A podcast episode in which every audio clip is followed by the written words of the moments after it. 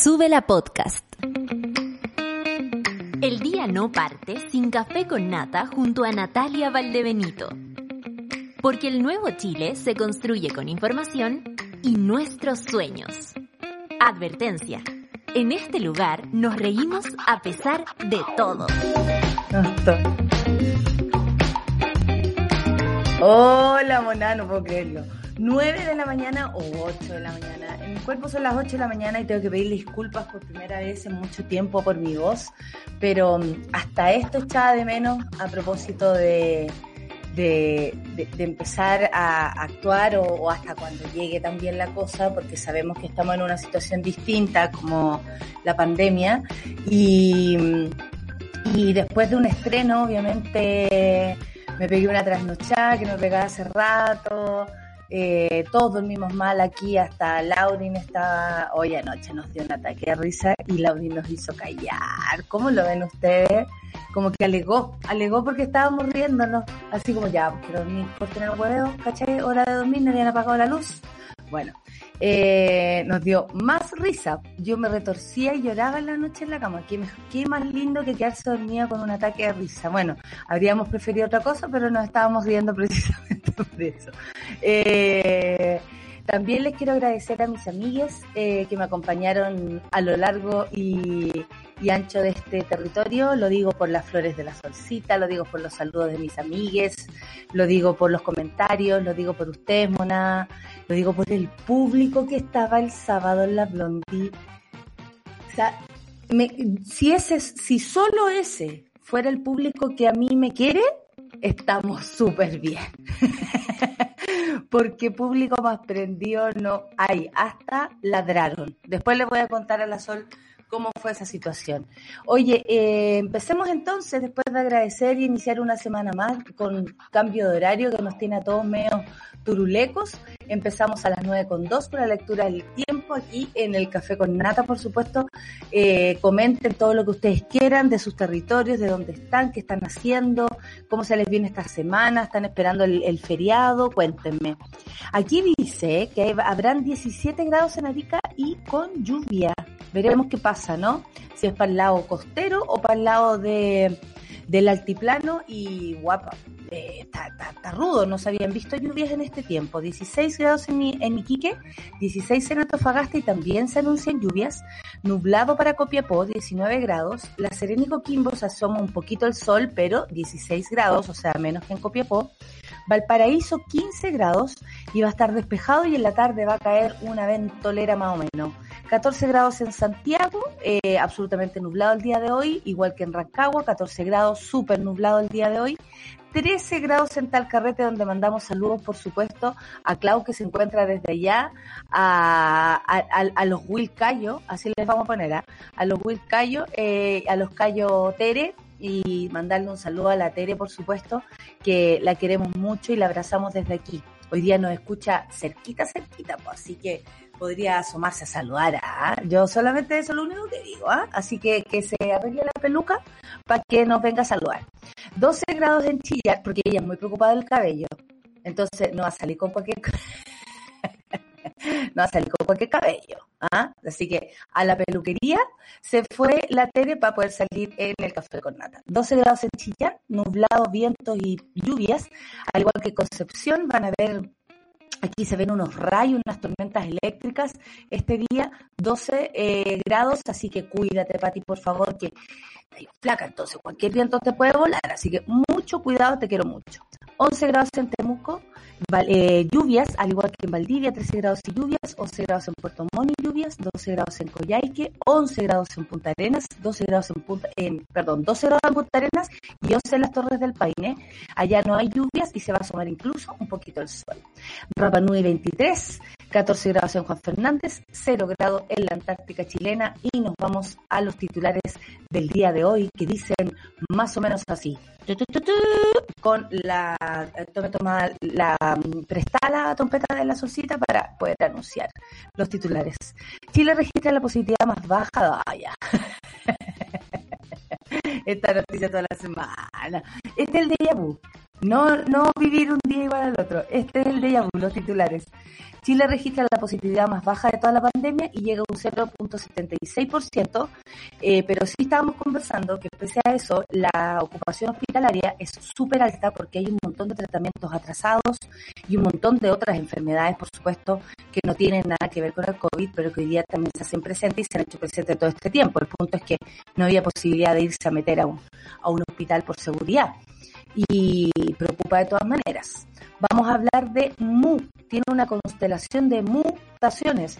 Todo lo que necesitas saber sobre la nueva variante de interés, según la MS, que ya circula en Chile, eh, que por lo que dijeron venía de Colombia, pero bueno, de dónde venga, hacia dónde va, solamente lo podemos detener los, los humanos al poder actuar de mejor manera y cuidarse, ¿no?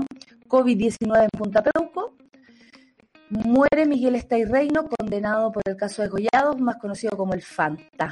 Em, que no se nos olvide, ¿ah? eh, han pasado muchas cosas, vamos a revisar todas las noticias de este fin de semana, que está muy noticioso, muy activo, pero que nadie se le olvide que murió otro violador de derechos humanos. Y más allá de COVID o no, eh, bueno, murió en Punta Peuco, es lo mínimo que podía pasar.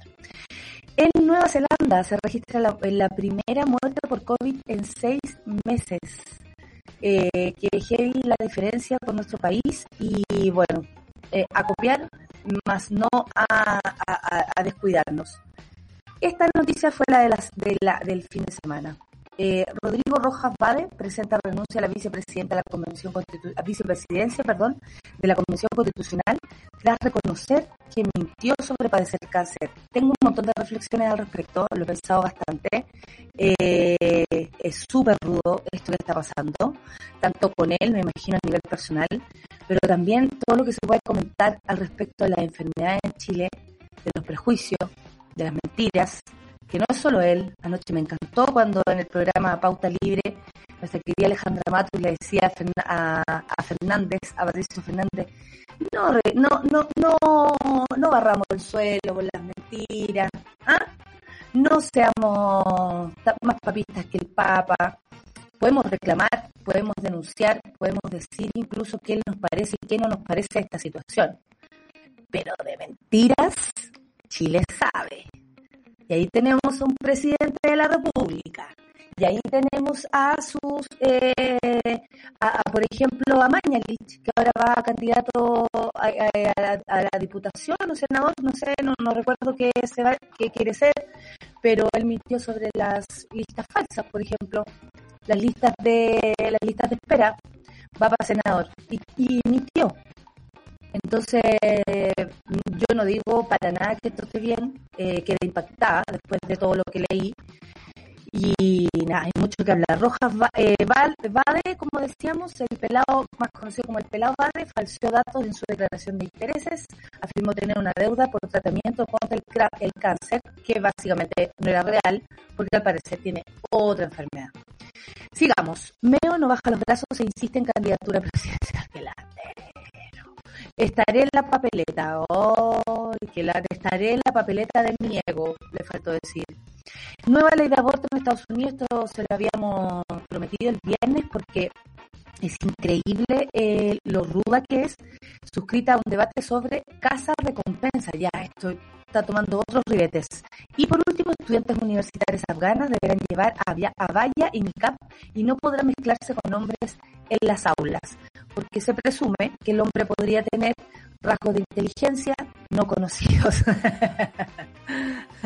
¿Quién es más inteligente si tiene una mujer al lado? El que tiene una mujer al lado. La mujer ya lo es. 9 con 9 minutos y nos vamos de una a escuchar musiquita, por supuesto, aquí en el Café con Nata. Jungle, muchas gracias, Lucho, con Talk About It. Esto es de lo nuevo, ¿no? Café con Nata en Súbela. Aquí, amigo Luis, hola, no te había saludado, que llegue como en la pitilla. Charlie, hola, mi machito, ¿cómo estás? Se puso lentes, muy bien, ¿ah? Muy bien. Clown, fantástica, muy HD, eh, directamente de Talcarrete y mi solcita querida, esperando por supuesto su entrada al Café con Nata. Mones, empezó el Café con Nata y nos vamos con Yago de aquí, en Café con Nata, suela mañana.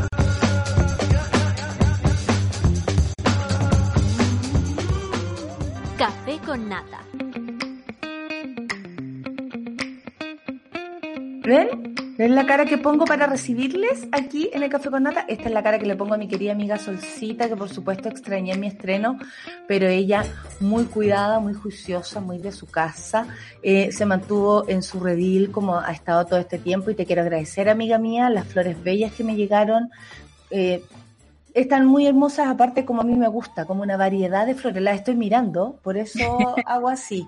Muchas gracias, amiga. ¿Y cómo te encuentras? ¿Cómo estuvo este fin de semana? Bien, estuve un poco resfriada porque el... salí, amiga, salí, fui a la radio el viernes y fui a la editorial y tuve una reunión al aire libre después de estar como ocho meses encerrada con la chimenea.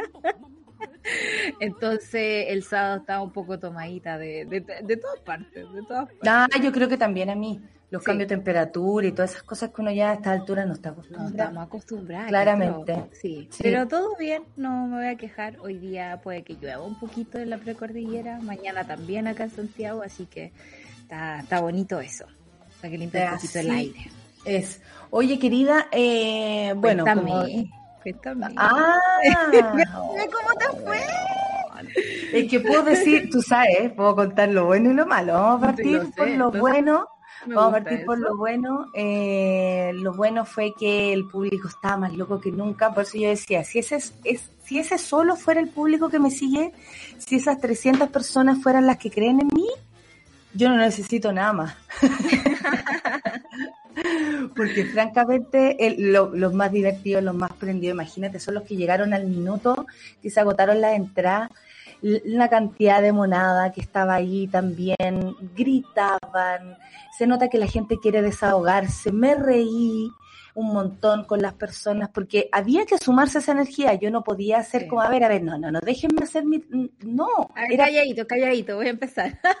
Claro, era parte de eso, no me dejaban empezar, nunca había estado en una situación en la que no me dejaran empezar porque gritaban, porque estaban felices, porque gritaban mi nombre, puras cosas que yo no había vivido nunca y más después de tanto tiempo era como, no lo puedo creer, Wow. ¿cachai? Y tuve que parar así y, y se me quebró la voz y todo, pero desde lo mejor, desde el mejor punto de vista, digo, no, no enganché nunca con, con, con, con ese lugar como penoso, ¿cachai? Que a veces uno le viene la nostalgia en el momento y menos adecuado, no. Al contrario, la nostalgia la convertí en, en alegría, porque sí la tenía, por supuesto, de nostalgia de volver, nostalgia de, de, de sentir que, que, que mi tata no está y yo estaba actuando, era muy loco, ¿cachai? Como un nuevo, un nuevo- una, una nueva vida. En la Em, salida se te mezcla todo. En la salida se mezcla todo, saber que están mis padres ahí y, y contentos, felices, mi, que pudo ir mi hermana en un momento dijeron, oye, van a ir todos, me dijeron, va a ir tu Ah. papá, tu mamá, tu hermano, tu hermana, y yo dije, ¿quién va a cuidar de mi abuela? ¿Yo? A ver, No, a ver, a ver, ¿con quién la dejaron? A ver. No, al final fue mi hermana el que se quedó con ella y fue divertido eso, porque era como, ¿y quién entonces? Yo voy a tener que ir, pues si de los que todos van a ir al- a la Blondie. Eh, salir también se notaba que para la gente era algo súper importante, estaban todos muy contentos, el equipo nuestro, ¿para qué decir?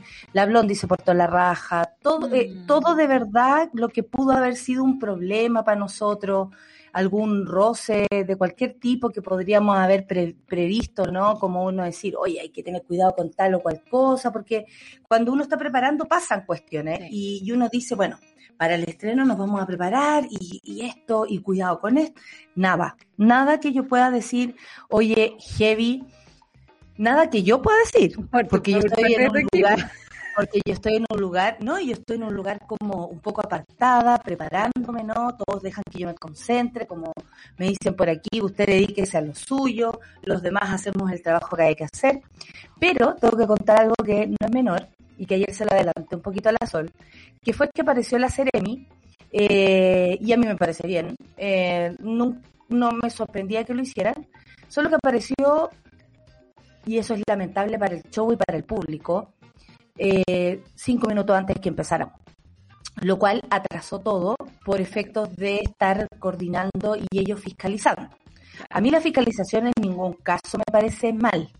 Eh, todo lo no, todo lo contrario. po. Si nos sirve a todos. Yo quiero cuidar a las personas, yo me quiero cuidar a mí misma. Eh, sería muy, de todo lo que he hablado aquí, sería muy raro que, o sea, yo te habría dicho, hoy es que no fueron a fiscalizar.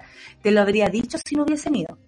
El punto es que uno lee intenciones, porque una no es nueva, y se da cuenta que las cosas que aparecer a esa hora eh, tenía que ver también con una desinformación de cómo es mi trabajo. Yo creo que ahí había mucha gente que no sabía y que pensaba que esto era un, puro hueveo.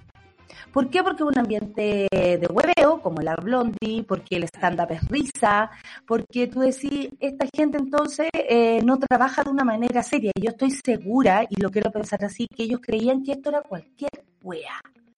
Cuando de pronto veo que está la Ceremi, una vez que yo hago el mierda, mierda, porque fue como, mierda, mierda, mierda, y aparecieron, eh, me tuve que ir a guardar porque no se puede meter a los camarines, eso por lo que caché, y yo me guardé con mis dos horquitas que parecíamos las tres muy maquilladas, eh, peinadas, como puerta egipcia, estábamos hueonas desde temprano, estos no meaban desde las 5 de la tarde por ponerse los corpóreos. Cuidando la energía también del momento, ¿no? O sea, la energía que teníamos, yo de hecho cuando dicen mierda, mierda, era como, qué tranquila estoy. De hecho es raro que esté tan tranquila. Sí, era raro porque luego venía la Ceremi pero no es el problema la Ceremi. Yo no tengo nada que decir al respecto porque ellos tienen que... Me habría encantado que llegaran antes para prever alguna situación anómala, por supuesto, que nos pudiera ayudar. Y también porque eh, perturban el show que se prepara con mucha seriedad para que empiece a la hora. Nosotros llegamos a las 2 de la tarde a la Blondie, o sea, estamos preparándonos desde muy temprano. No llegamos de la casa, te poníamos un labial y te largas al escenario.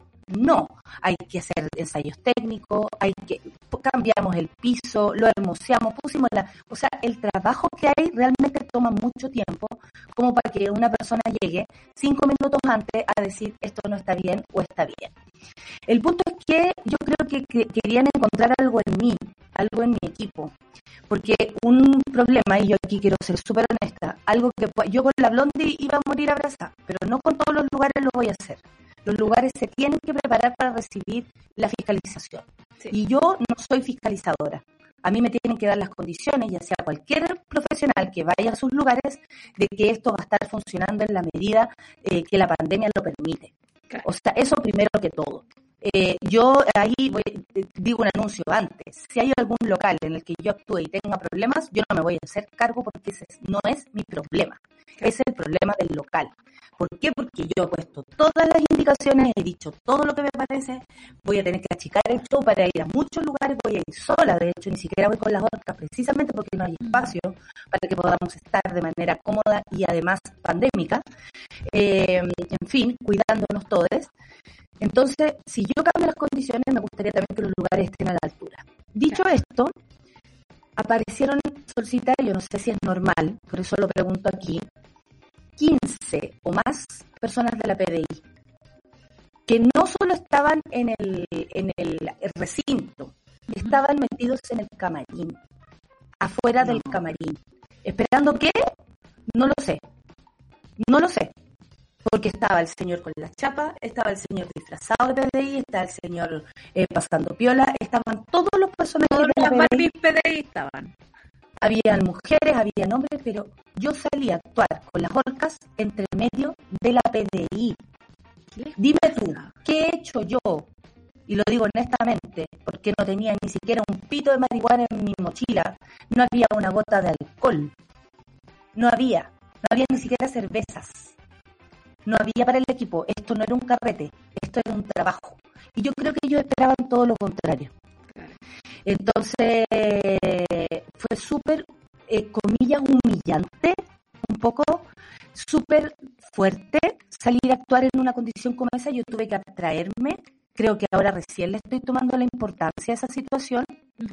Eh, me tuve que abstraer porque lo que me tenía que importar era el show, mi concentración, era un show nuevo, tenía información en la cabeza nueva, el público estaba encendido. Agradezco la paciencia tanto de la gente del streaming como de la que estuvo ahí porque se atrasó por culpa de estas personas.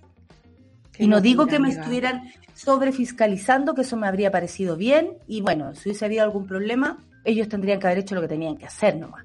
Yo ahí no tengo nada que decir respecto a las, a las formas sanitarias de actuar. Pero 15 PDI cerca, 15 PDI al, la al, al, yo miraba hacia el lado a mis compañeros o donde tenía el agua, personas formadas esperando que.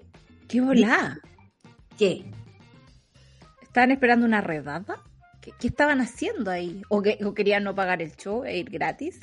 no, si se quedaron 40 minutos, lo vieron. Es que qué locura, porque en el fondo si no tenéis nada que hacer ahí, eh, que como diablo justifica tu existencia ahí?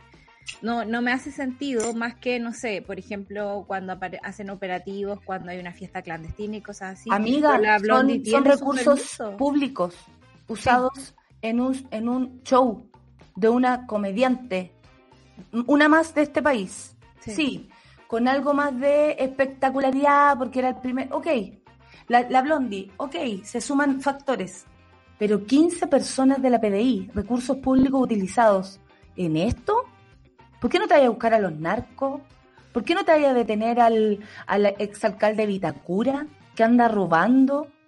¿Por qué no hacen algo así? No entiendo nada. Y tiene que ver con la Y ahora me viene, ahora, ahora como que lo percibo. Y con la posibilidad de salir en el noticiero, ¿cachai? Eh, yo creo que siempre están esperando eso y las comunicaciones durante la pandemia se han eh, derivado en eso. El problema es que tú estabas trabajando con todos tus permisos, con todas las condiciones sanitarias. No sé, el fin de semana mi Instagram estaba plagado de fiestas sin mascarilla y yo decía, loco, esta cuestión, ¿quién, hay quien fiscaliza. Acá la gente estaba con mascarilla, por ejemplo. Claro, con su pase de movilidad además. Entonces eh, es muy loco que se hayan quedado tanto tiempo, es muy loco que hayan estado esperando que pasara algo, ¿no? ¿Esperando eh, qué? Es que además yo creo que... ¿Y por qué estaban en el camarín, Sol? la Ceremi, la Ceremi es una cosa que, que, tiene que ver dónde, qué está pasando, ¿no? Eh, nosotros estábamos todos con mascarilla, las personas estaban tomando lo más un cafecito, eh, quienes preparaban el catering no nos dejaban ni siquiera tocar, nos decían, esto es de tal cosa, esto es de tal cosa, yo se lo paso con una pinza, o sea, todo súper cuidado, no era un carrete, no había ni siquiera una chela. No, sí, es una locura. Una locura. Entonces, ¿qué mierda estaban esperando y por qué gastan eh, recursos públicos en algo como esto? 15 funcionarios de la PDI o más, porque esto fue lo que contó mi hermana. Tú te imaginarás que mi familia estaba para la cagada. Sí, obvio. Porque dijeron que está pasando. Una cosa es que la Seremi haga su trabajo y la otra es usar recursos públicos de la PDI, que hoy día están en la pitilla, porque su, su, su director general se robó plata. Y me vienen a huellar a mí, porque estoy trabajando y digo a mí porque yo soy la persona que se ve, pero a un equipo entero que estaba con el culo agarrado a dos manos. Sí. No, es demasiado, es muy, es muy de dictadura. Una cosa es la Ceremi y la otra es la policía. Sí, sí.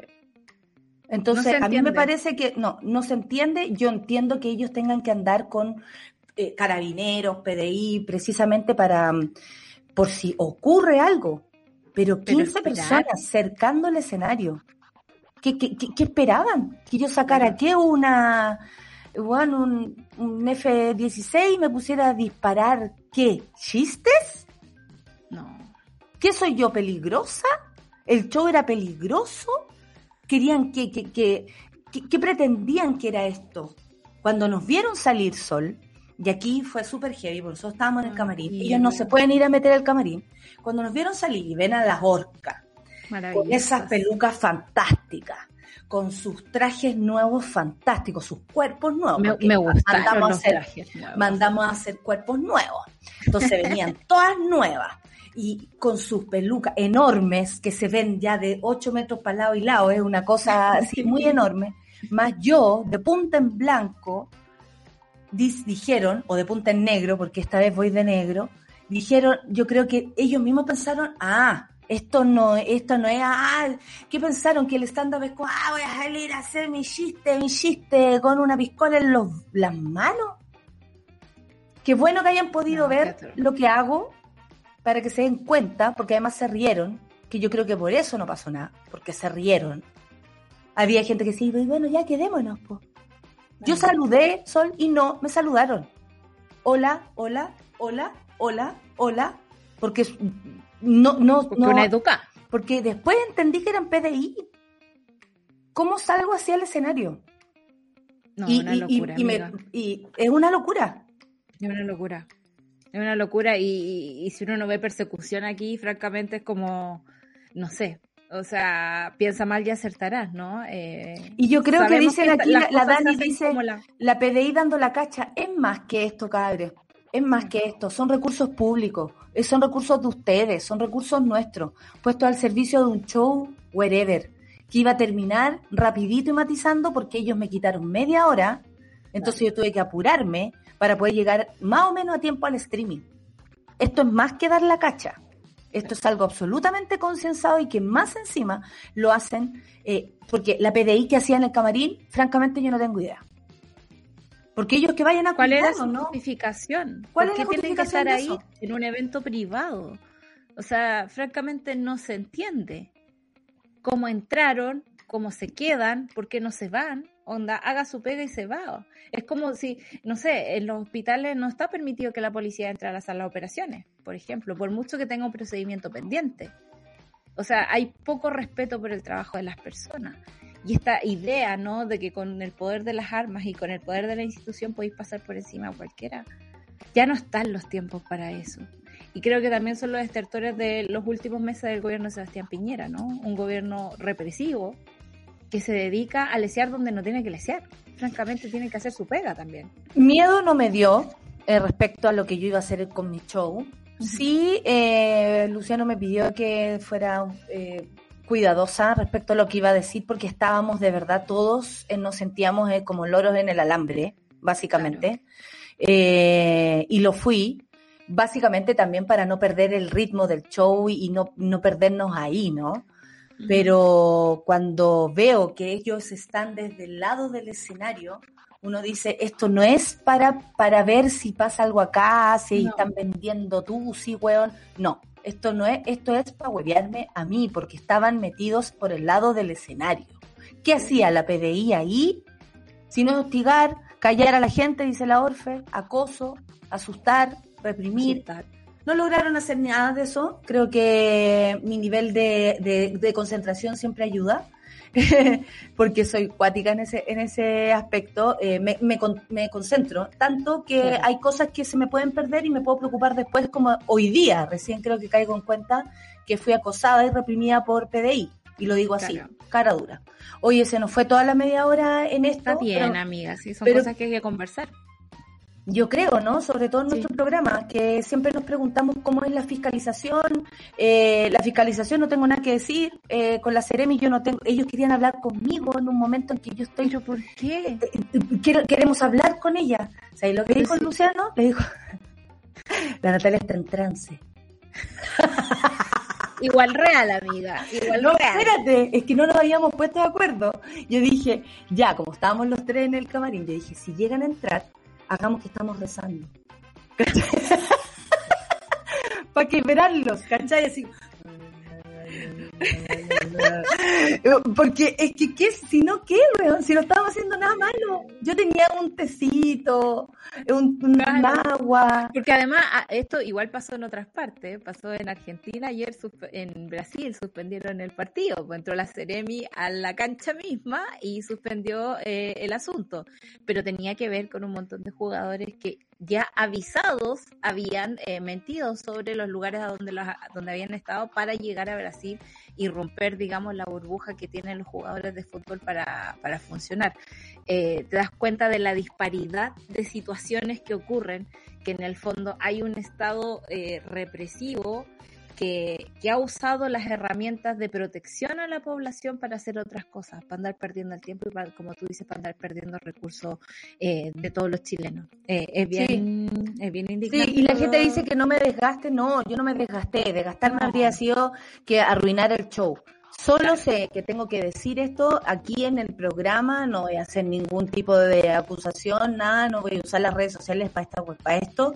Al contrario, eh, yo quiero disfrutar de lo que ocurrió, pero esto es una persecución aquí en la que la como dicen las personas. No sabía, yo, yo sabía que me estaban respirando en el, en el, en el, en el oído, pero nunca pensé que era tanto. Vamos a hablar después de, de esto y mucho más. Eh, en el café con nata les quería contar mones, porque ustedes saben lo, la verdad de las cosas. Y esto es para ellos, no para quienes queremos huir de este país a veces. Esto es precisamente para la BDI porque era lo que yo pensaba cuando ellos estaban ahí cercándome al entrar y salir a los cambios de ropa. Imagínate lo incómodo que fue. Impactante. ¿Por qué no se van los prisioneros aquí en el café con nata para ustedes, BDI? Gracias por nada.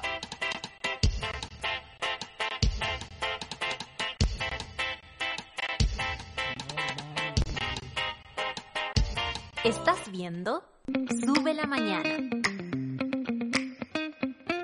¿A lo PDI? Oiga. Eh, eh, ¿Te? No, ¿Está trabajando o está durmiendo? ¿Están trabajando están durmiendo? Porque yo todavía no me recupero el sábado.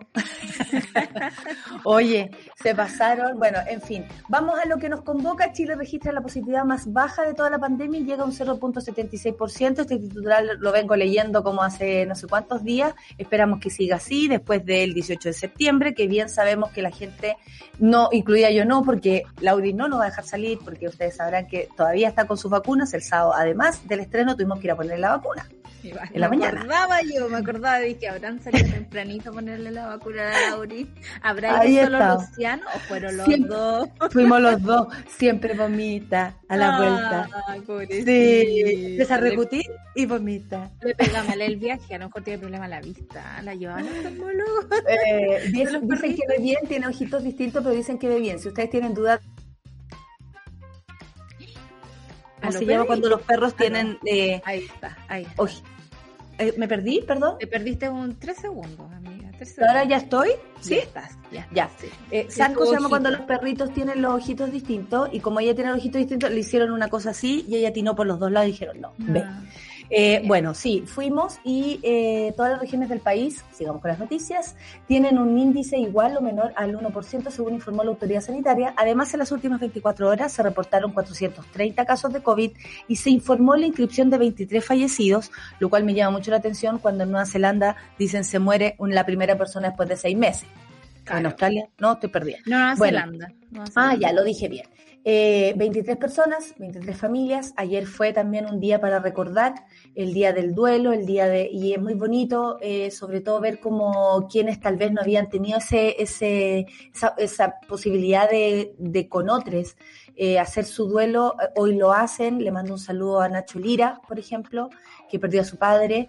Le mando un saludo a a la Connie, eh, perdón, a Daniela Espinosa, que la conocí a través también de las redes sociales a propósito a ella y su familia, que también perdió a su padre, que estuvo, fue uno de los primeros fallecimientos de COVID en Chile, eh, y a tantas personas más que han vivido este trance sin poder hacer el duelo hasta el final, lo importante que sabemos que son los duelos, además, como todo el recorrido, ¿no?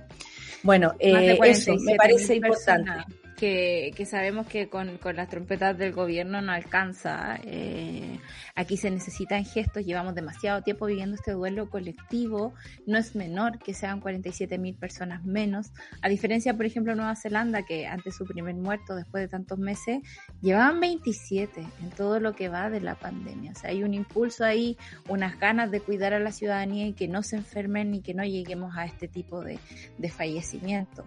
Y hay un montón de cosas que, a pesar de los buenos números, ¿no? Con hartas comillas, eh, y es que el fin de semana estuve viendo unas cápsulas de COVID-19 que se hacen con los científicos acá en Chile. ¿Ya? hablaban del, del COVID largo, de la, de, la, de la cantidad de recursos que se necesitan para rehabilitación. Decía. Absolutamente. Y estamos hablando a nivel teletón. O sea, la teletón no basta para todo lo que tenemos que eh, reparar ahora. Gente que tiene que aprender a, a respirar de nuevo, a caminar de nuevo, cuyo cuerpo está sufriendo las secuelas de una enfermedad cuyo, que, que el gobierno nos dejó enfermar, ¿no? Eh, en una apuesta por esa inmunidad de rebaño que tiene un costo altísimo, ¿no? Estos 47 mil fallecidos. Y, y, es por eso que a pesar de los números, ¿no? De tanta cama eh, hospitalaria libre, eh, como dice el informe del MinSal. Eh, en esta misma reunión acá de nuestra plataforma tenemos ya casos de hospitalizaciones complicadas porque no hay cama, hospitalizaciones urgentes por patologías que se postergaron y así. La salud es un asunto integral y tenemos que verla más allá de lo que produce la urgencia del COVID. Y estamos al debe hace un montón de años y montón de tiempo y eso ahora lo estamos viendo súper patente porque nos está tocando a todos y al menos tenemos el relato de que todos estamos metidos en esto. Así que eh, tenemos elecciones en noviembre, es importante saber qué dice el candidato en su en su en su eh, programa eh, para la presidencia y, es necesario un cambio, ¿no? No no se puede vivir como ya estamos viviendo, eh, necesitamos vivir mejor. Porque el sufrimiento que llevamos a cuesta estos días es fuerte, es tremendo, incluso para quienes no nos ha tocado tan cerca. me imagino a todas esas personas que han perdido a alguien y que viven con esa ausencia, con esa falta y con ese recordatorio todos los días, ¿no? Un recordatorio que a veces es bien poco sensible. Eh, por parte del gobierno o por parte del resto de los ciudadanos cuando uno ve gente carreteando sin mascarilla este fin de semana o, o, en la misma calle eh, con una facilidad que ya ni siquiera tiene la mascarilla al lado, ¿no? Simplemente andan sin mascarilla, que es la única protección que tenemos más allá de la vacuna, si usted se quiere vacunar o no, eh, la mascarilla sí protege. Las que perdieron la fe, sabe que si usted se quiere vacunar o no, ya, vaya. Ya, ya, ya. Vaya, a la punta del cerro, como dice mi doctora, vaya a la punta del cerro, si usted no se quiere vacunar, viva solo. Oye, rapidito para llegar a la noticia del fin de semana, pero de pasado militante de las Juventudes Comunistas traicionó al partido para comenzar a colaborar con la dictadura militar. El reo, alguna vez conocido como el Fanta, que cumplía una condena en el Centro de Detención Preventiva y Cumplimiento Penitenciario llamado Punta Peuco, se encontró hospitalizado por complicaciones asociadas al COVID. Miguel Stay Reino, alias El Fanta, condenado por el caso de Gollado, falleció en dependencia del Hospital San José a causas asociadas al COVID-19. Eso es lo único que vamos a decir al respecto, pero es bueno contar también que... Eh, los, los, siniestros también se van. Eh, no digo que una muerte sea una buena noticia para alguien, porque me imagino que él tenía familia, no lo sé. Eh, no sé cómo una familia, como una persona así también tiene familia que lo quiera, pero bueno, en fin. Condenado por el caso de Gollado, fallece entonces en Punta Peuco, me imagino que en muchas mejores condiciones que otras personas, con menos problemas, eh, en mi caso, menos problemas, y, pero bueno, falleció este, este mm, degollador, este asesino, este criminal. Así nomás es la cosa. Oye, ¿qué me decís? ¿Qué me decís? Hay tanto que hablar. ¿ah? Rodrigo Rojas Vade presenta renuncia a la vicepresidencia de la Convención Constitucional tras reconocer que mintió sobre padecer cáncer. Solo respecto a las indicaciones o lo que se puede hacer con él en la convención, hay algo que no está, y ayer le hacían la entrevista a Pato Fernández que no está como, no está escrito, como que no se sabe qué hacer en una situación como esta, ¿no? Y me encantaba porque Alejandra Matus y eh, Mónica González le decían todo el rato, bueno, empujen el límite de lo legal.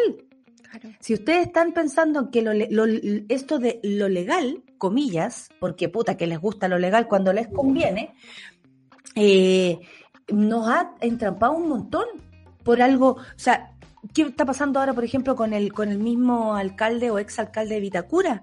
Es una persona como esa debería estar presa, sin embargo en un país como este no.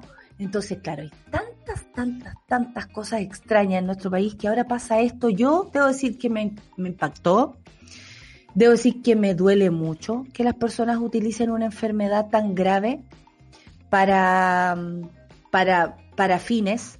Quiero decir que se pasó 28 mil pueblos, porque una cosa es que tú engañes, y lo digo así, dentro de tu círculo privado, y la otra es que lo hagas públicamente para ganar una, una, una elección, juntar plata, pedirle plata a la gente necesitada, que creyó en esta persona y luego ser parte más encima de lo que hoy es lo más importante que tenemos en nuestro país, como es la Convención Constitucional.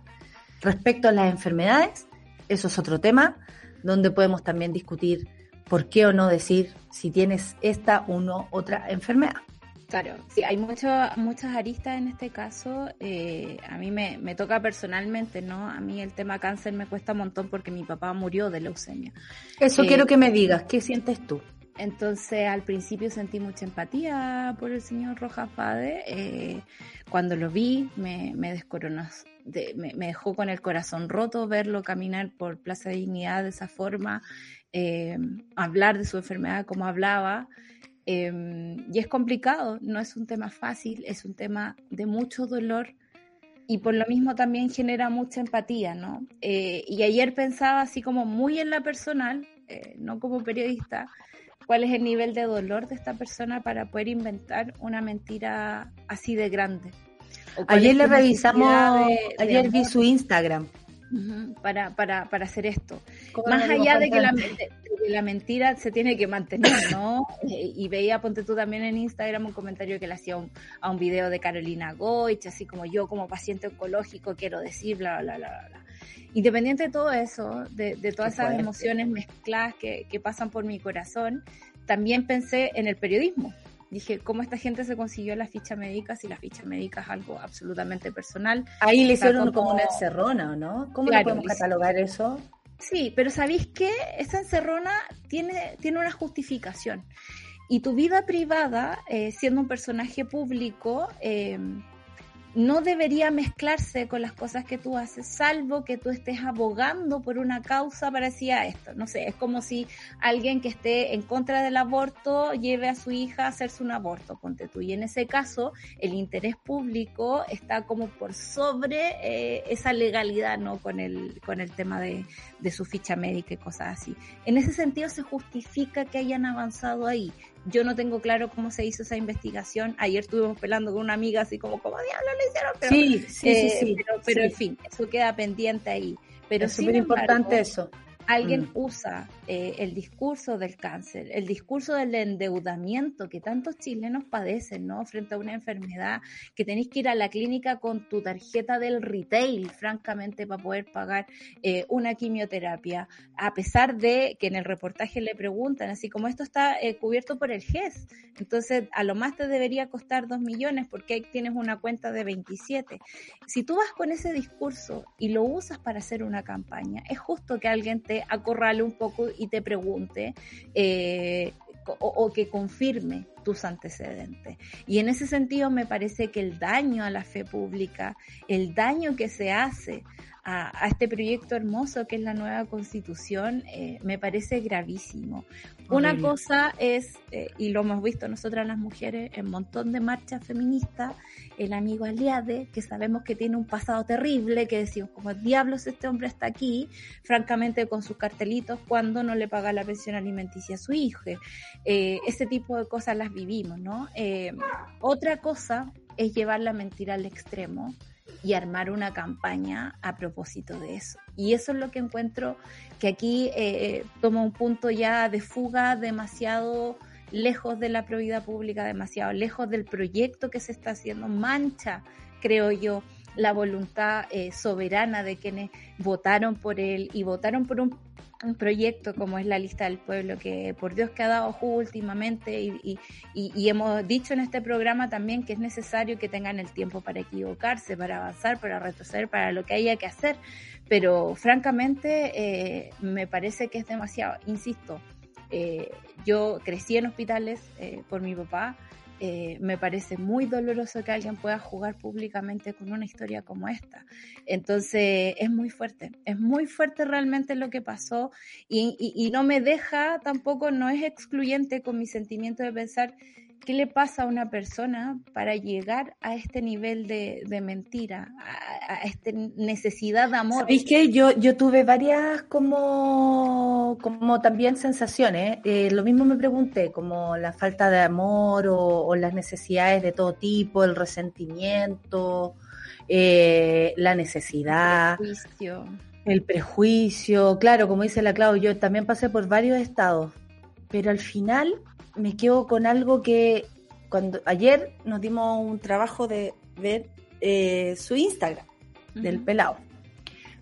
Su, vida antes de su enfermedad eh, o de, de, verse así como lo conocemos, porque no podría yo decir cuándo está, desde cuándo está uno enfermo. Ahora yo no sé nada, no sabemos nada, y, y es parte de su vida privada, por supuesto. Eh, ahora es público porque él ocupa un lugar público en nuestro país. Por eso se hace público. Y por eso, por eso recibe el escrutinio público, ¿no? Y la gente está hablando de él. Em, sentí así de verdad eh, que estábamos frente a un chanta. Em, pedir plata en un país como este, pedir plata en un país como este, donde cuesta tanto, tanto, tanto eh, poder comer, sobrevivir, comer. Y estoy segura que mucha gente le, ¿cómo se llama esto? Eh, con lo que tenía en el bolsillo le ayudó. Se sacó fotos con él como parte del estallido. ¿Y sabéis qué otra reflexión hago? Que creo que a la gente se lo come la popularidad. Se la come la popularidad. A la gente le gusta haga lo que haga, porque yo soy honesta, yo trabajo en comunicaciones, yo quiero que vean mi trabajo, ¿cierto? Yo quiero que lo vean. Yo no, por ejemplo. Por ejemplo, pero yo soy honesta y yo quiero que me vean. Yo quiero que la gente me vaya a ver arriba de un escenario. Yo trabajé para eso, trabajo para eso, estudié para eso y honestamente digo, sí, a mí me sirve tener más seguidores, a mí me sirve que usted vea mi programa, que usted lo escuche, a mí me sirve porque a eso me dedico y por mí que más gente me vea, mucho mejor. Pero ¿qué pasa con la gente común y corriente que de pronto empieza a tener un poquito de popularidad? Se vuelve loca. Y las redes sociales hacen lo suyo, más lo que pasaba en la plaza, que habían seres como la tía Pikachu, el pelao Bade, el, el, ¿cómo se llama? El que anda, el, el Spider-Man, el sensual Spider Todos esos personajes, de alguna manera, también son personas, tal vez comunes y corrientes, como tú, como yo, que yo también me siento común y corriente. El punto es que yo hago mi trabajo público y por eso es así. Yo quiero que lo vayan a ver y soy honesta con ese tipo de cosas.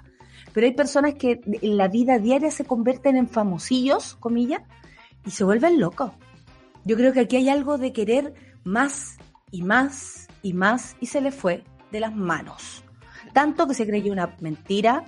Tanto mentira de 10 años. Igual eso es muy fuerte. Es una enfermedad, entonces, pues amiga. Esto es, es como el, el, ¿cómo se llama? El garaipo. Sí, de hecho recordé como él también sacó la carta de, de, la enfermedad en algún momento. ¿Ustedes se acuerdan que yo tenía una, bueno, que ella decía mucho que era mi amiga, que yo salía en unas fotos con ella, la Scarlett Johansson? También dijo que tenía cáncer. Imagínate tú.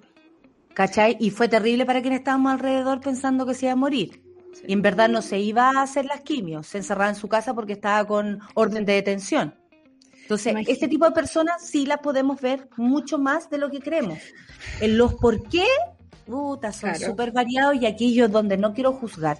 Pero creo que se le pasó 3, 8, mil, 12 pueblos esta, esta sensación de popularidad, de ganar, de sacarse la foto, porque después tú lo veías en los videos y con una perso. Y si tú revisas su Instagram, en el caso del pelado, veis que para atrás está de viaje, está haciendo una cosa, haciendo otra.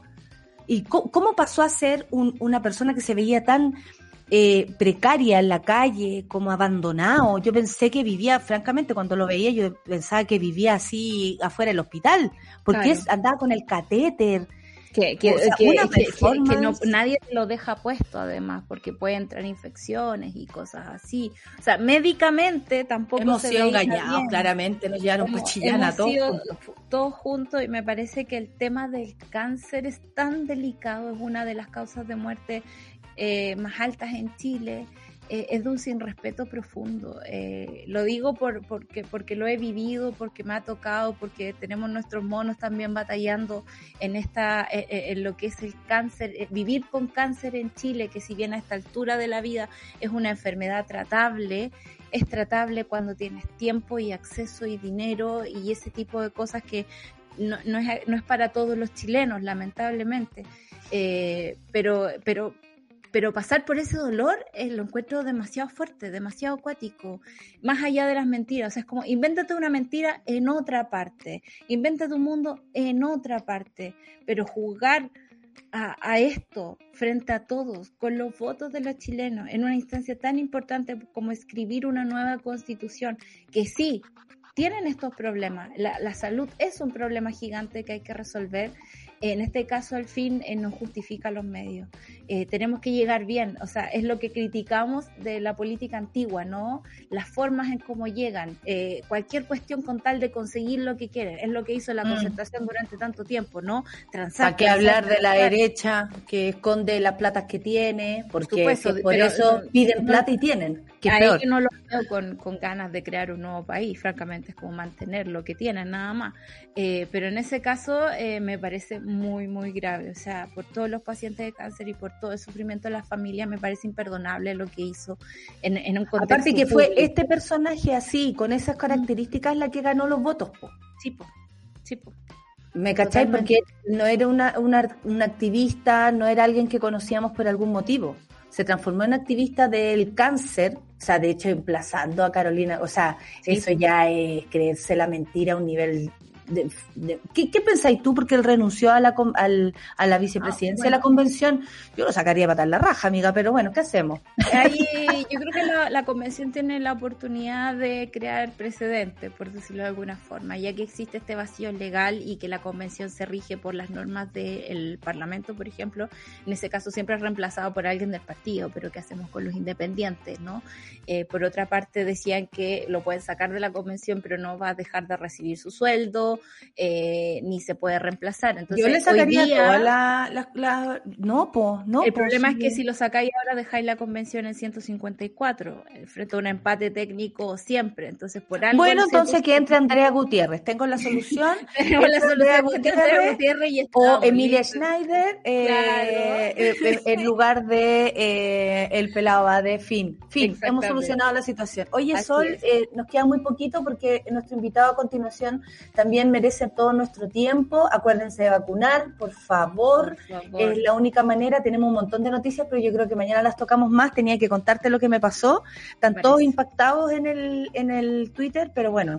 Ese es Chile, pues, hijes. ¿ah? Ese es Chile.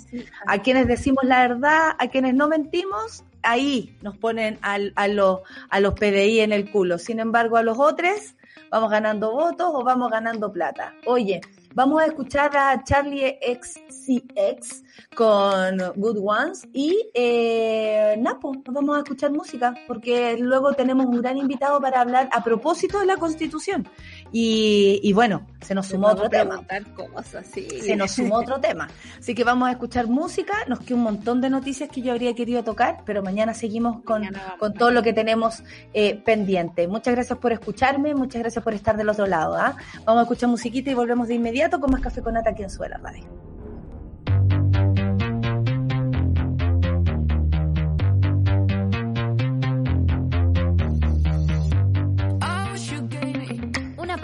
Y ya regresamos. Se dicen muchas cosas de nuestra generación. Que somos individualistas, que estamos dormidos, o que no tenemos carácter. Pero la verdad es que le ponemos cuerpo, color y sabor a todo. Escudo, hecha con cuerpo, color y sabor. Escudo, hecha con carácter. En Súbela, las mujeres nos tomamos la mañana para comentar lo que nos gusta, nos despierta y nos conmueve. Para conectarnos, informarnos y reírnos. Todas, todos y todes.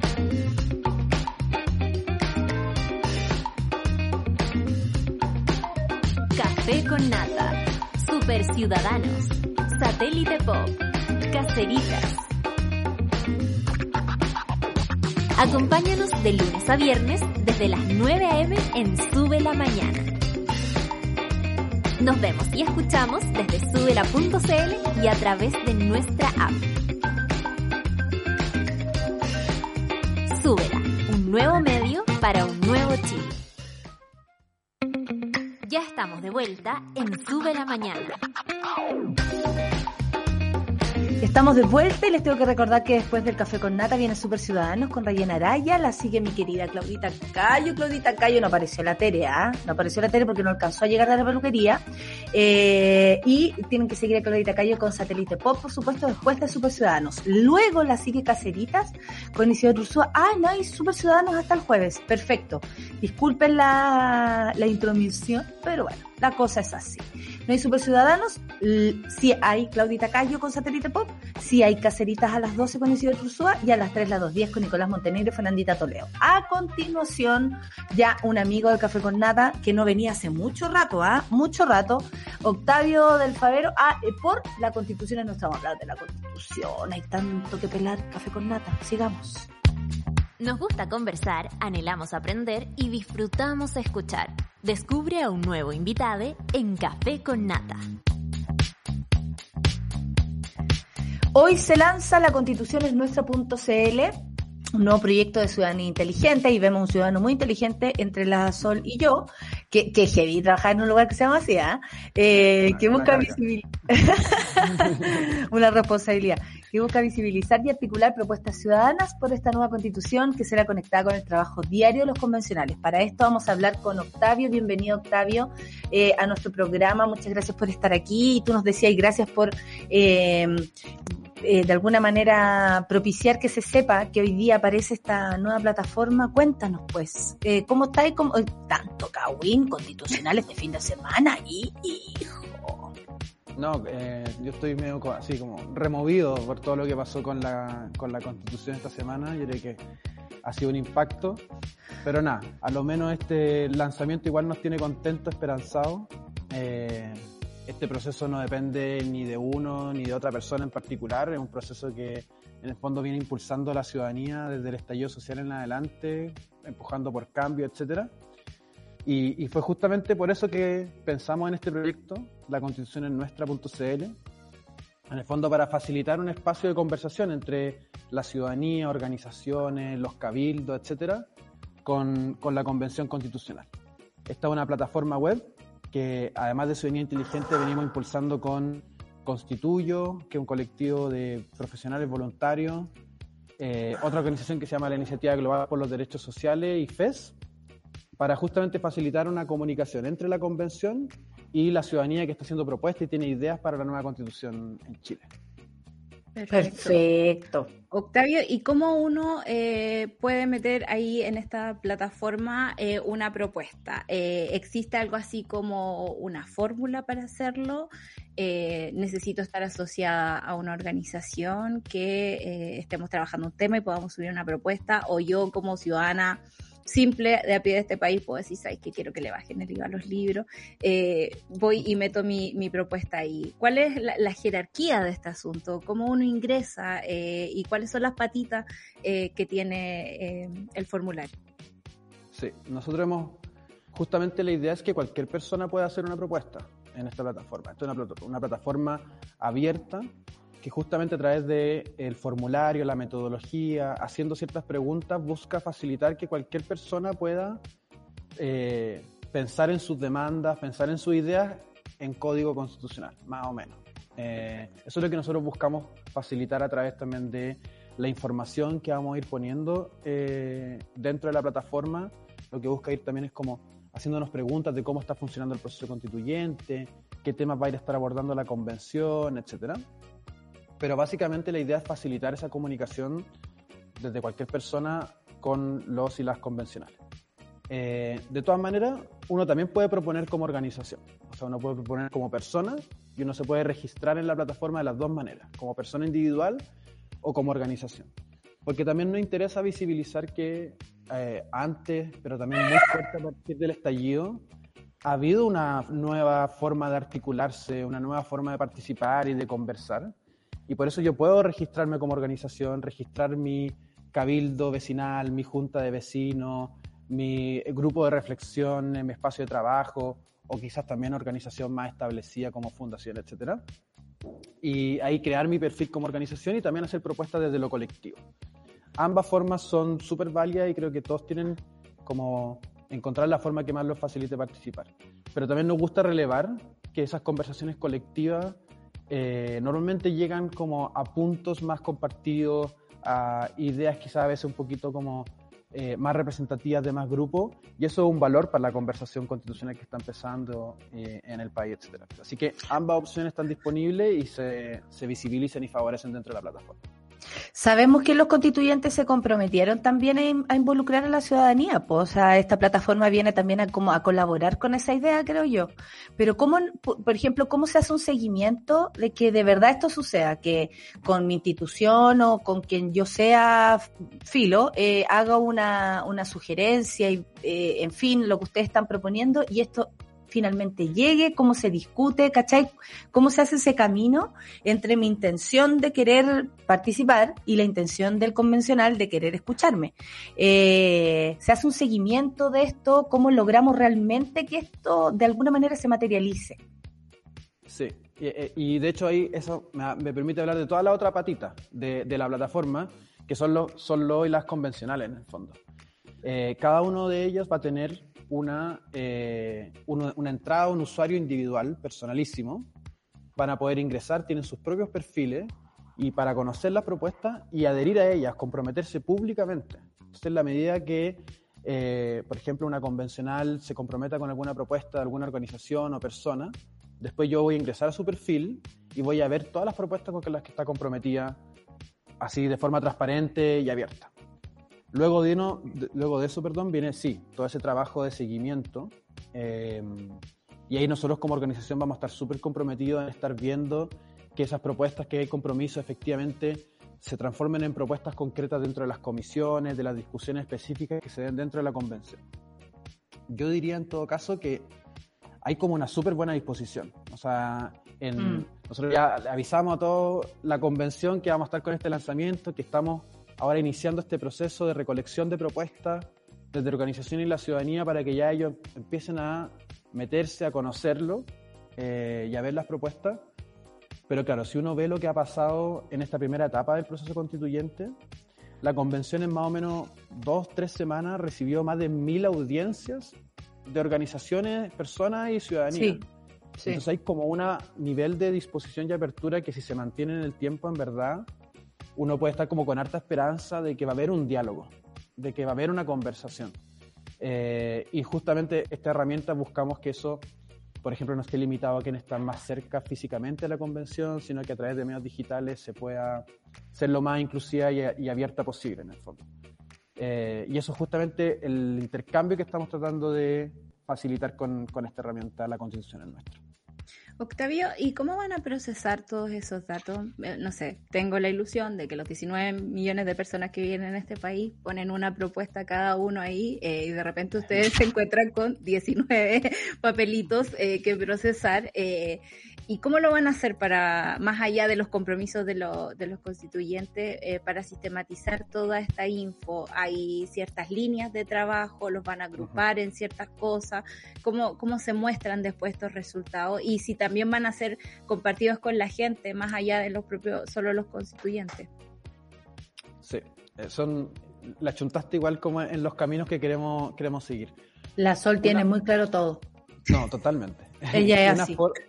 una forma de ordenar esta información va a ser justamente lo, que la convención vaya recogiendo esto. Y, más que la convención, cada uno o cada una de las constituyentes.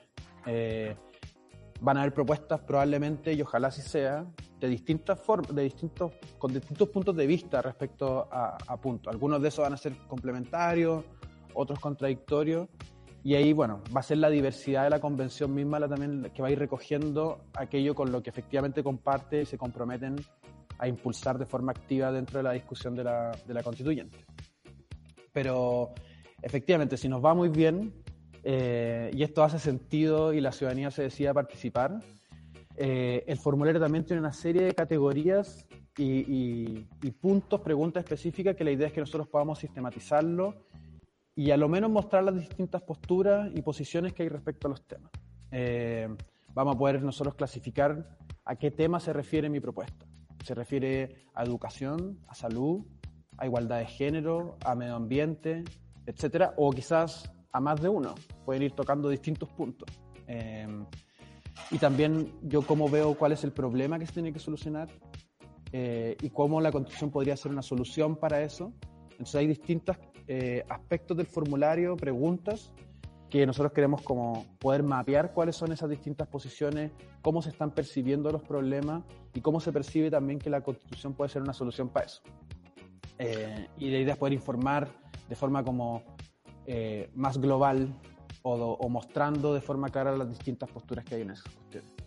Oye, Octavio, y, desde Ciudadanía Inteligente me imagino que han estado observando lo que ha pasado todos estos meses de convención, sin duda algo súper, eh, podríamos decir, inédito en nuestro país, la diversidad de esa convención, eh, la forma incluso en que se transmiten los mensajes también es súper distinto. Eh, ¿cómo, ¿cómo, han visto ustedes que se ha desarrollado esta primera parte de la convención? Después pasamos al Kawi. Eh, pero ¿cómo, cómo recalquemos lo que ha ocurrido hasta este sábado? Eh, ¿cómo, ¿Cómo crees tú que ha ido, ha ido funcionando? Con todo lo que estamos diciendo, con, la, con el interés y participación ciudadana, con el comportamiento en general de, de los constituyentes o, o las diferencias de estos comportamientos, como el trabajo, lo que lo que el otro día nos enseñaba Alejandra Matus, lo que se dice, lo que se omite, de lo que ocurre ahí adentro, para bien y para mal, porque hay cosas buenas que también se omiten. Em, la prensa, ¿cómo ha sido la mirada de ustedes respecto a esta primera etapa de, la convención? O la primera de la primera de la primera etapa, porque no sabemos cuánto va a durar. Sí, exacto. Para nosotros, en verdad, como, como fundación y como organizaciones que estamos impulsando este proyecto, estos primeros meses de la convención han estado a la altura de la ilusión y esperanza que tenemos asociado con este proceso. Eh, primero que todo, se respira un aire muy distinto.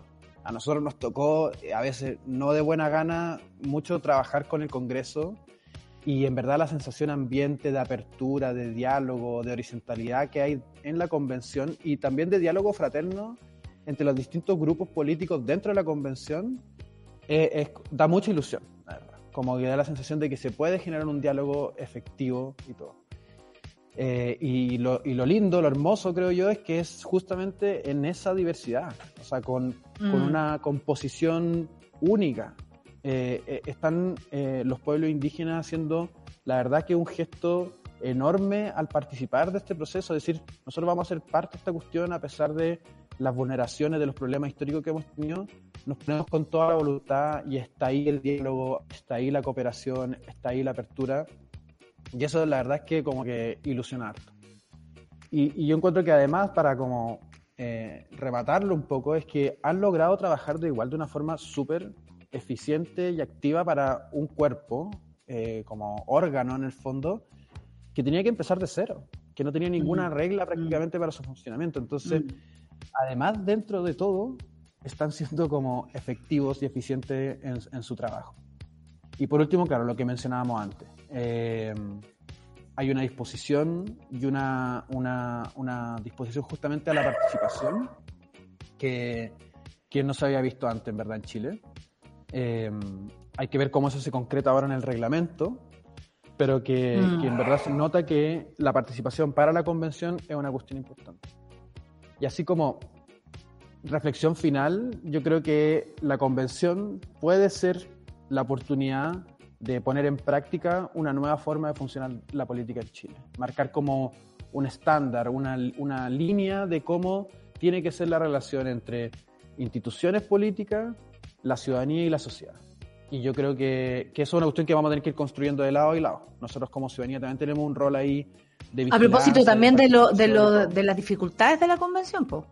A propósito también de eso, como que eso nos puede cambiar el paradigma de cómo se solucionan esos problemas, cómo se sale de ahí y nuevos reglamentos también, porque estos fueros, eh, por ejemplo, que tienen los diputados, los senadores, se repite en la convención y uno dice entonces cómo se solucionan las cosas. Cuando alguien eh, ocupa un lugar público, entonces está, está como libre de hacer lo que quiera, como que también hay hartas cosas que cambiar, creo yo. Absolutamente. Yo creo que uno de los, de los problemas que llevan al estallido y a la sensación de desconfianza de la institución es que en Chile pareciera que ser funcionario público te da como derecho a más cosas, o sea, como a, estar como impune. Político en realidad, porque mi mamá es asistente social de una municipalidad y no, no, no, no, es lo mismo. a, nivel de dirigencias políticas. Y cuando tiene que ser justamente al revés. A mayor como cargo, a mayor eh, responsabilidades, mayor la exigencia, en el fondo, mayor el escrutinio, mayor el control. Eh, y yo estoy de acuerdo contigo. Yo creo que también la convención es la oportunidad de ver, porque a ver, problemas, casos problemáticos, hasta corrupción va a existir siempre en el fondo. No, no, no, no podemos aspirar a que tengamos una democracia o un sistema político donde esas cosas no ocurran. El tema es cómo nos hacemos cargo de esas cuestiones y cómo las personas que infringen la ley o infringen la ética eh, reciben sanciones acorde a eso. Y, y, en el fondo, cuando esas cuestiones pasan, lo que se daña es la fe pública. Entonces el daño es muy alto. Y entonces la reacción, la responsabilidad también tiene que ser proporcional a eso. Y ahí yo creo que efectivamente la convención tiene una oportunidad de decir, estar acá no es un privilegio, estar acá, ser parte de la convención es una responsabilidad y por lo tanto eh, al nivel de eh, escrutinio o, de control al que yo estoy sujeto es mayor y no es la de una persona común y corriente.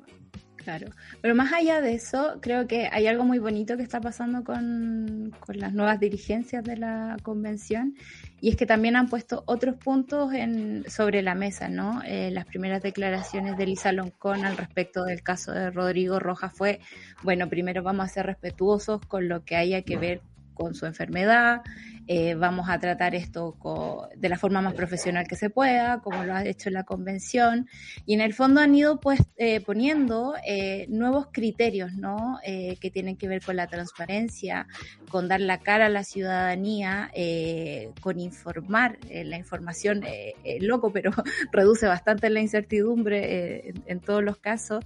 Y me gustaría saber, Octavio, cuál es tu evaluación de, de este primer periodo de la convención, pero con respecto a eso, como las que puede ir tejiendo con, la ciudadanía eh, en, crear eh, un sistema más transparente, porque como tú decías, es imposible que no pasen cosas, ¿no? La vida ocurre. Eh, el, punto es cómo reaccionamos a eso y cómo tú ves este e, esta nueva apertura. Uno, uno lo siente muy fresco también, la forma en cómo, cómo ellos se comunican, cómo van resolviendo las cosas. Yo estoy súper pendiente hoy día que vaya a pasar porque si bien ayer hubo una carta de renuncia, digamos, a la vicepresidencia, no sabemos qué va a pasar con los 155, si van a quedar 144, si se le va a seguir pagando el sueldo, si puede renunciar efectivamente. ¿Cómo, cómo ves tú este, este, esta nueva relación con la ciudadanía?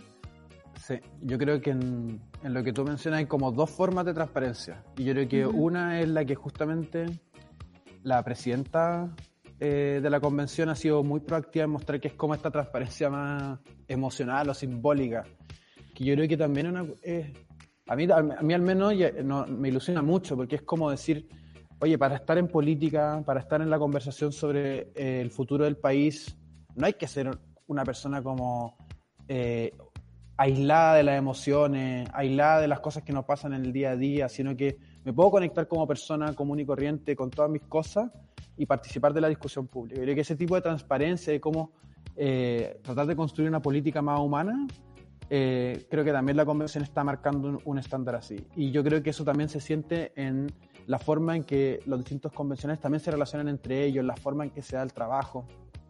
Y eso yo creo que como que da la sensación de que, bueno, eh, cualquier persona podemos también participar de la política de una forma activa y esto no se trata de una gente como extraña que pareciera vivir aislada, como en otra lógica y cosas así. Yo creo que eso es bien como, como ilusionante. Y en términos como más estrictos de transparencia pública, es una cuestión en construcción.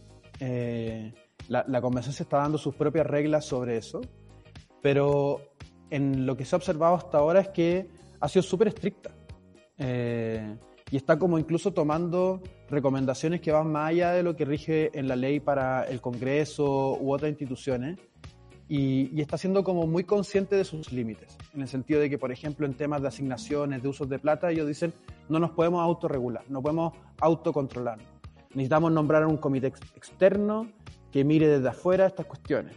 Eh, está tomando convenios con el Consejo para la Transparencia. Eso mismo de, explicar por qué, por qué querían más plata ya es súper raro. Por lo general se hace un decreto, se pide, se recibe y nosotros ni nos enteramos. En cambio acá arrinconaron a la, a la, a la presidenta y a Baza y ahí tuvieron que salir a explicar casi por qué cada peso de cada peso. Eso también es inédito. Po. Sí, y yo creo que efectivamente hay un desafío enorme en esta, en esta última forma de transparencia, que es una transparencia más educativa, de cómo ir explicando las Mm. distintas cosas, saber distinguir que no todo es un chanchullo, que no todo Mm. es un arreglín, y qué cosas sí, qué cosas son aceptables o no. Y ser claro en el lenguaje con eso. Y yo creo que hay un esfuerzo que es súper importante para la convención. Yo creo que la presidencia ahí también ha tenido un rol eh, bien bueno, pero también ha sido interesante lo que ha pasado justamente con medios alternativos que están como mostrando información de otra manera, que no están cayendo en el sensacionalismo de otros eh, medios más tradicionales que están justamente buscando la última forma de plantear cuestiones normales de una forma polémica. Eh, pero yo creo que hay un esfuerzo y se nota, se respire que hay una conciencia muy clara que el estándar tiene que ser más alto. Oye, a propósito de eso, ¿cómo consideramos entonces lo que pasó con el constitucional Rodrigo, eh, o sea, el pelado Bade como Rodrigo Rojas? Eh, porque, como tú decías, o sea, como es distinta la forma en cómo se plantea la constitución, o sea, la, mesa constituyente hacia afuera, como es también como lo percibimos por las personas que hay ahí, esa diversidad también nos hace percibir la convención como un lugar distinto. Y sobre todo con eso que tú estás diciendo, como poner nuevas reglas a este país que ha pasado por encima de tanto. Eh, el caso de, Rodrigo yo creo que va a poner en vilo eh, un ratito, por lo menos en este minuto. Eh, probablemente todos tienen una opinión súper segura, acabada, algunos estarán con él, otros no, eh, pero yo creo que aquí los hechos son súper evidentes y frente a eso hay que actuar. ¿Cómo crees tú, Octavio, que esto afecta a la convención y cómo me imagino que hablaron toda la semana en el chat de, de, de, cosas de, la plataforma, así que no, no me vengáis. ¿Qué opinaban, qué opinan ustedes con eso y qué, qué, comentarios salían de ustedes también, así como en la, en la más interna, como, cómo se plantea la constitución, la, mesa constituyente este problemón? Eso, es una cuestión súper, primero que todo como, y a mí me gustó en ese sentido también lo que dijo la presidenta, primero es como un impacto es un shock emocional, una cuestión como claro. muy fuerte, muy fuerte y, y, en que están asociadas cuestiones también súper, súper delicadas.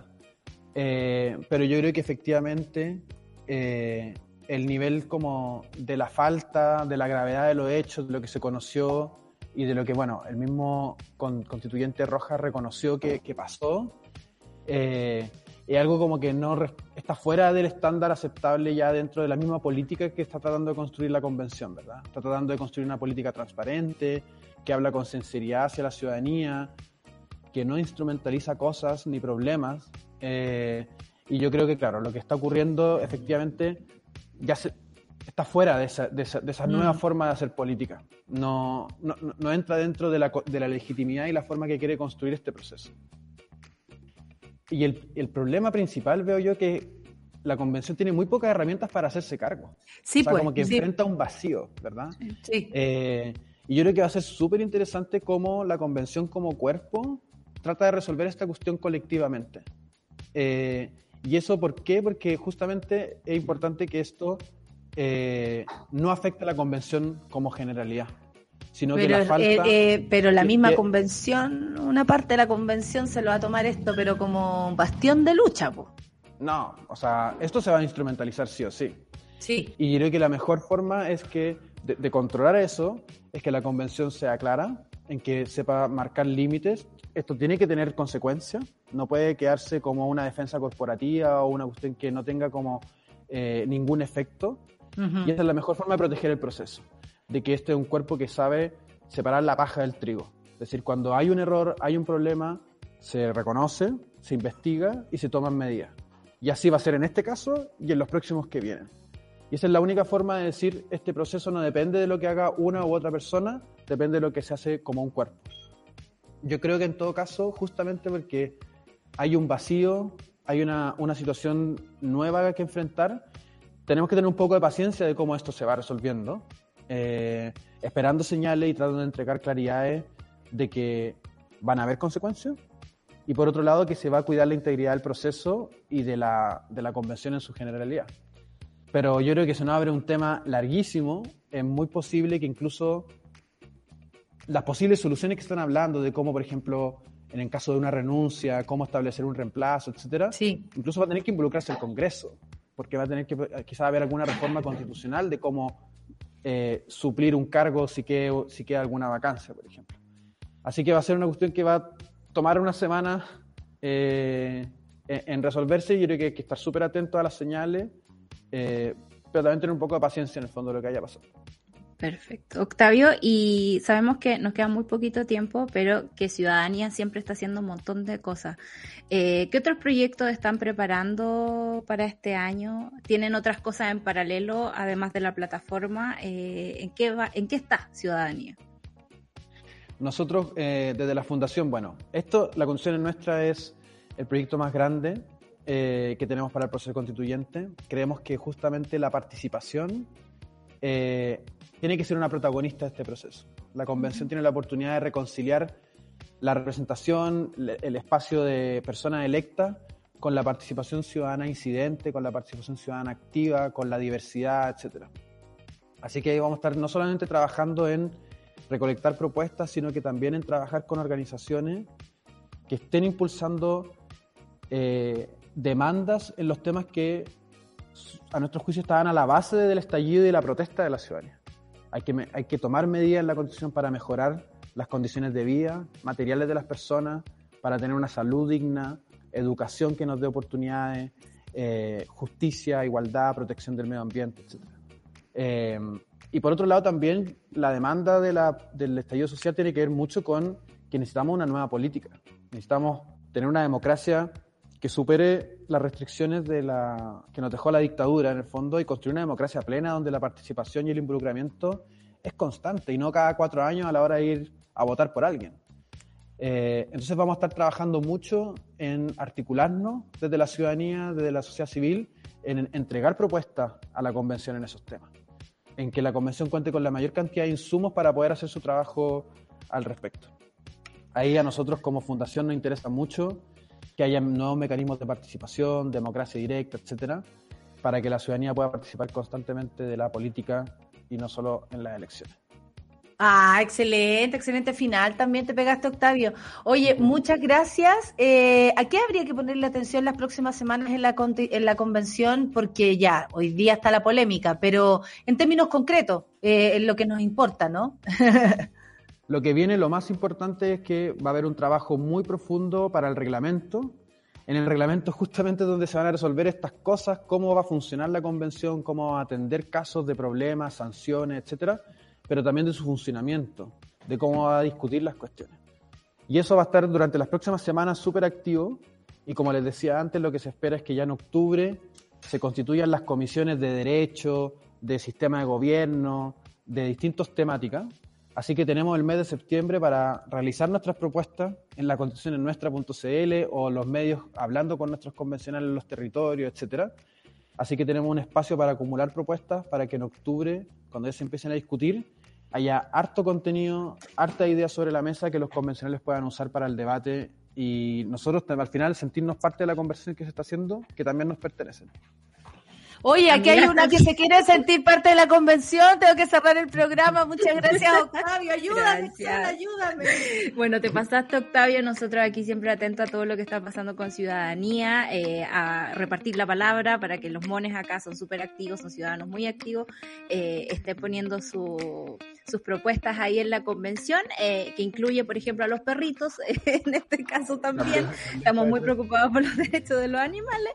Eh, y nada, pues, te agradecemos un montón que hayas venido. Gracias, Octavio, te este pasaste. ha sido, oh, madre, ha sido una gran mañana, ha sido una gran mañana. Que les vaya muy bien a todos. Se termina el café con nata y después viene Satélite Pop. Atención. Chao, Solcita. Chao, Octavio. Chao, gracias.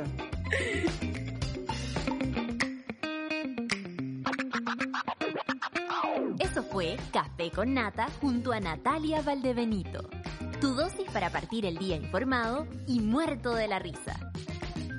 Revisa este y otros capítulos en subela.cl o en nuestra app.